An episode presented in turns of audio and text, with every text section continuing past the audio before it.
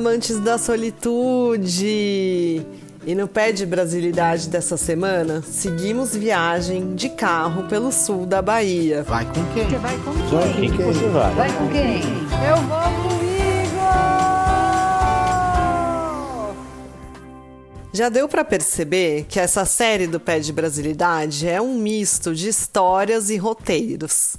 Quando vim contar para vocês aqui da minha ida para Abrolhos, o objetivo era chamar a atenção para o que o sul da Bahia tem para nos oferecer. E a grata surpresa foi também o norte do Espírito Santo. São lugares que a gente sabe que são bonitos, mas nem sempre estão nos nossos destinos de viagem. O nosso roteiro, normalmente, quando a gente fala de sul da Bahia, é Porto Seguro, Arraial da Ajuda, Caraíva que também vai estar tá aqui no pé de Brasilidade, não no dessa semana, mas logo mais, porque nessa viagem de carro eu também fui para lá. Mas pouco se fala da Costa das Baleias. A Costa das Baleias é composta de alguns municípios bem ali no sul que incluem Caravelas, Prado, Cumuruxatiba, que é o destino de hoje. Mas espera aí, Costa das Baleias. Cumuru o quê? Eu falei para vocês já no podcast de Abrolhos na semana passada e no anterior, quando a gente estava quase chegando lá, que o sul da Bahia é o berçário das baleias jubarte. Então, esse pedacinho do sul da Bahia, que não é tão pequeno assim, é conhecido como Costa das Baleias, porque permite que os turistas e as pessoas que moram lá tenham essa visão das baleias passeando por ali, dando aqueles pulos, conversando, né, batendo aquele rabão bonito na água, dando aquele show à parte. E Kumuru? Kumuru é o apelido carinhoso de Kumuru Chatiba, uma reserva indígena que fica pertinho de Prado, pertinho mais ou menos, mas pertence ao município de Prado e você pode chegar lá por uma estrada conhecida como Estrada Oceânica, uma estrada de areia que vai costeando todo o litoral. É bem bonito. Eu fiz ela durante a noite. A lua estava cheia e fazia aquela esteira lindona em todas as praias pelas quais eu passei. Como que eu cheguei em Cumuru? Eu sou bem aberta a dicas de roteiros e de lugares das pessoas que moram ali por perto de onde eu estou visitando, ou até de quem já turistou por lá. E quando eu ouvi falar de Cumuruxatiba, eu confesso que fiquei instigada pelo nome difícil. Eu tenho dessas coisas. Falo, ai, ah, beleza, eu quero conhecer ali porque tem um nome diferente, me parece legal. E foi assim que eu fui para lá. Saí do Lívia Borde em Caravelas, peguei o meu carro, que estava em frente ao hostel, e segui viagem. Já no final do dia, bastante gente que estava ali comigo ficou preocupada porque eu ia pegar a estrada à noite e tudo mais, mas isso para mim não era nenhum problema porque eu estava empolgada e já queria dormir em Cumuru, porque queria acordar lá no dia seguinte. Tinha visto que ali no entorno tinham praias incríveis e eu estava já curiosa, já queria chegar lá para logo no dia seguinte já poder aproveitar e não ter que fazer essa viagem. Eu ainda tinha um tempinho nesse dia que nós chegamos do Lívia Borde, peguei o carro em direção a Prado, abasteci, porque essa é uma dica importante e segui viagem. No caminho para Prado, presenciei uma das cenas mais bonitas ali da viagem toda.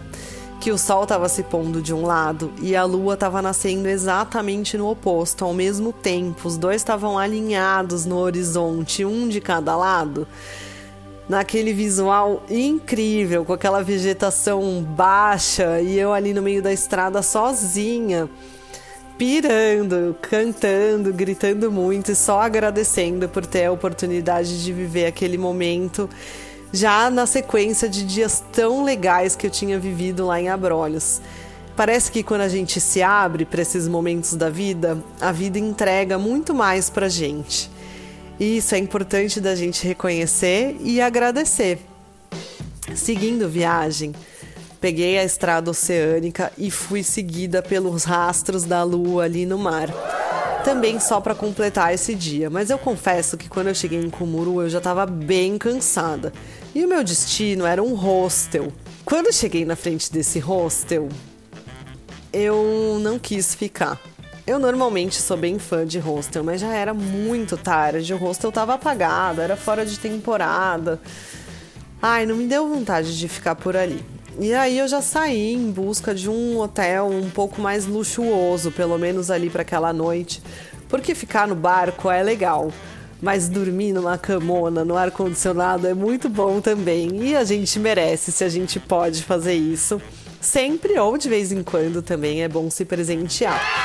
Encontrei uma pousada que me pareceu bem lindona.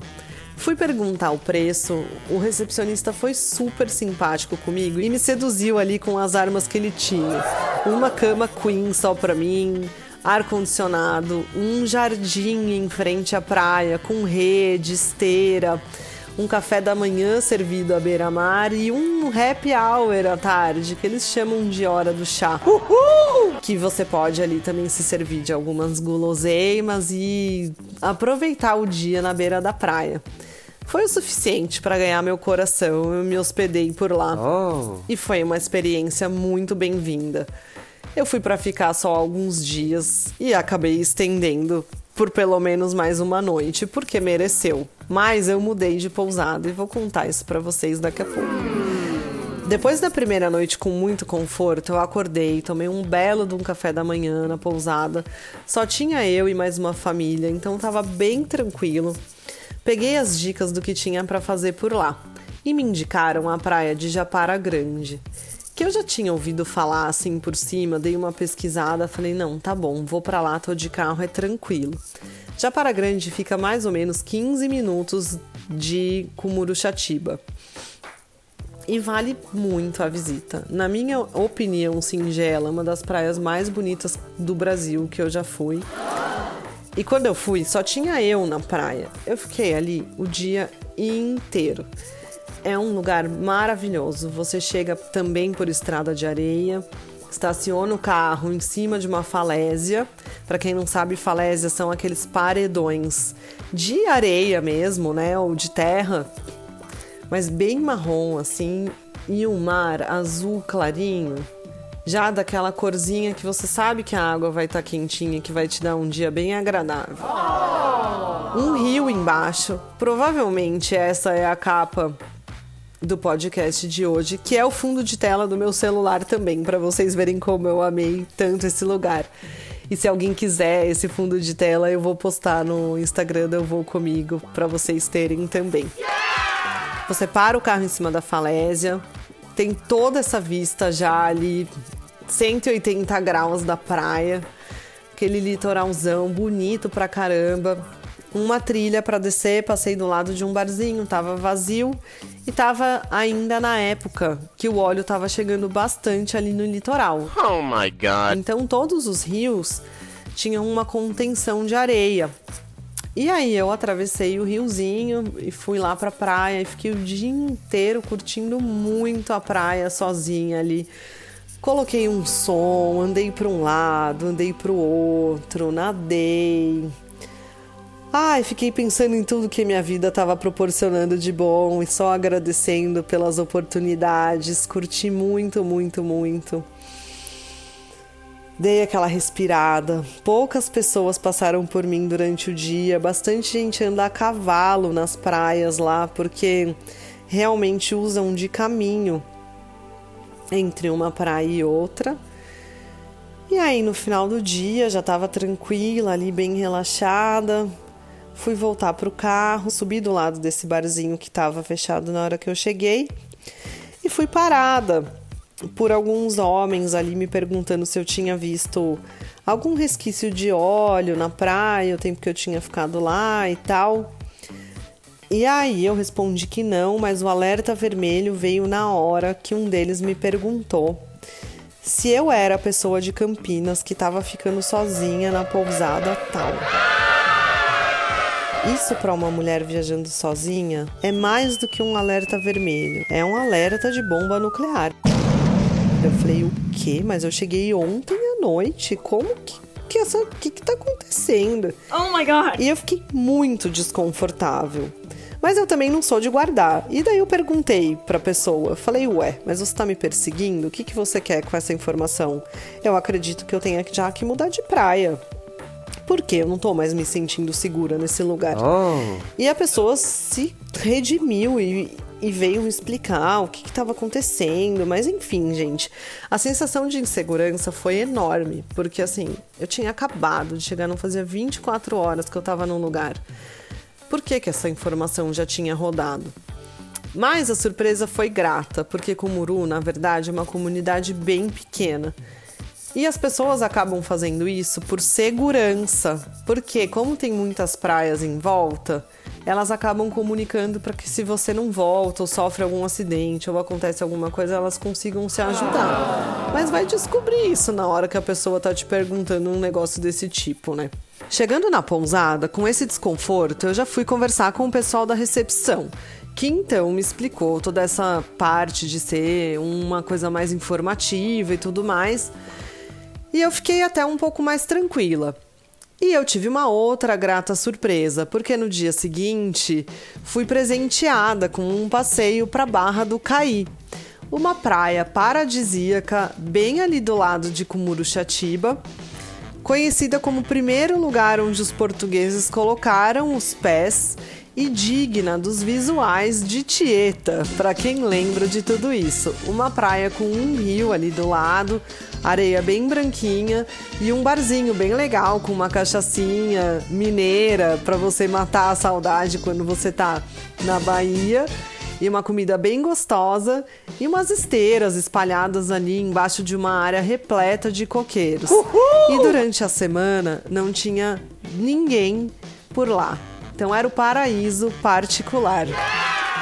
O bom de ter ganhado esse passeio é que lá não é um acesso muito fácil. Você tem que ir de novo por uma estrada de areia, passa por meio de umas fazendas, tem que passar do lado de umas vacas.